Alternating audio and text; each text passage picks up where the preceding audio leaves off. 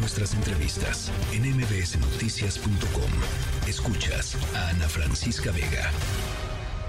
Luis Miguel González. Economía.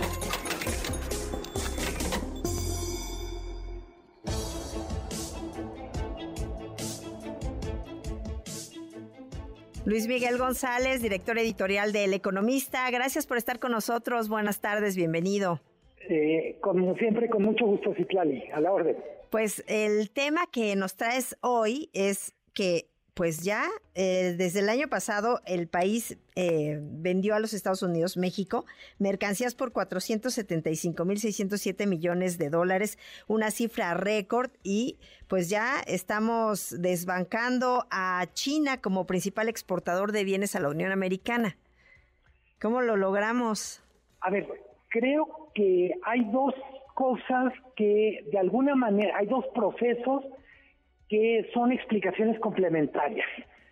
Por un lado, México ha hecho bien la tarea, siempre podemos decir hay cosas que mejorar, pero en términos generales llegar a esa cifra, convertirse en el primer exportador, o mejor dicho, el primer proveedor de Estados Unidos, yo diría, es el trabajo de muchísima gente.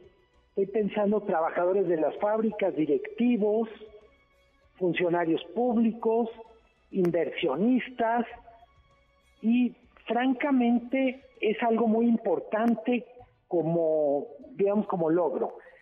Del otro lado, no hay que perder de vista que todo esto se da en el contexto de lo que llaman el desacoplamiento entre Estados Unidos y China.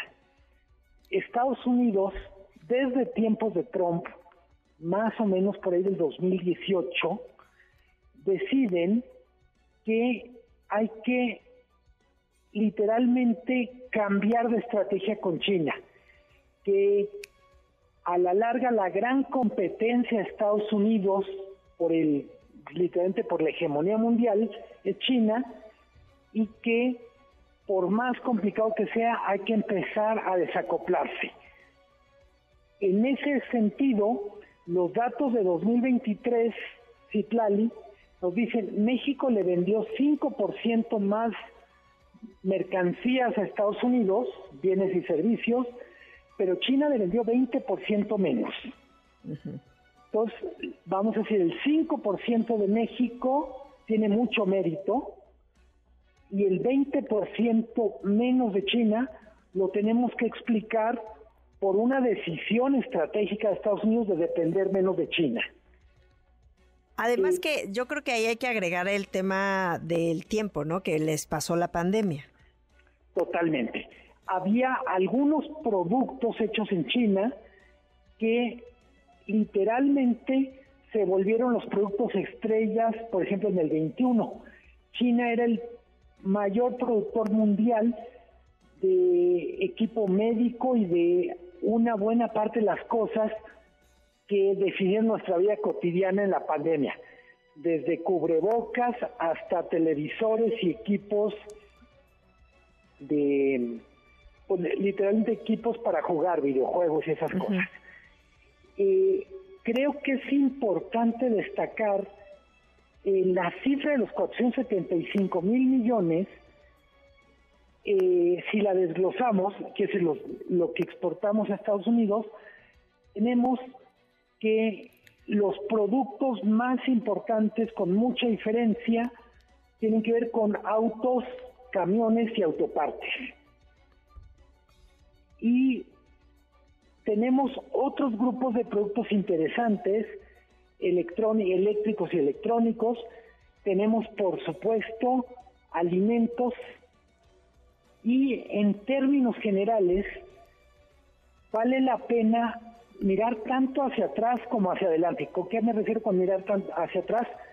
México no ha dejado de crecer como proveedor de Estados Unidos en un contexto en que la integración de la economía mexicana frente a Estados Unidos ha seguido creciendo. Eh, Estados Unidos depende más de México, pero también México depende más de Estados Unidos. Y en el futuro, me atrevo a decir, que eso va a ocurrir. ¿Por qué lo quiero poner subrayar, literalmente poner con negritas como si estuviéramos escribiendo un texto, porque a pesar de la retórica, a pesar de, los, de las bravatas de Donald Trump, a pesar de algunas cosas que uno no entiende bien de López Obrador, lo cierto es que la relación entre México y Estados Unidos va mucho más allá de cómo se lleven los presidentes. Es una relación comercial súper intensa, súper compleja y por lo pronto hasta donde nos alcanza la visibilidad podemos estar seguros que esto continuará. Bueno, y además eh, el tema del nearshoring, que de alguna manera pues ya está trayendo más inversiones y están viendo que es un poco más, eh, o sea, evidentemente más cerca que China, ¿no? En muchas empresas de Estados Unidos. Totalmente. Más cerca en todos los sentidos, no solo por la distancia que implica, vamos a decir, cuánto tiempo tarda en llegar una mercancía, cuánto cuesta mover la mercancía, también Citlali la diferencia de uso horario.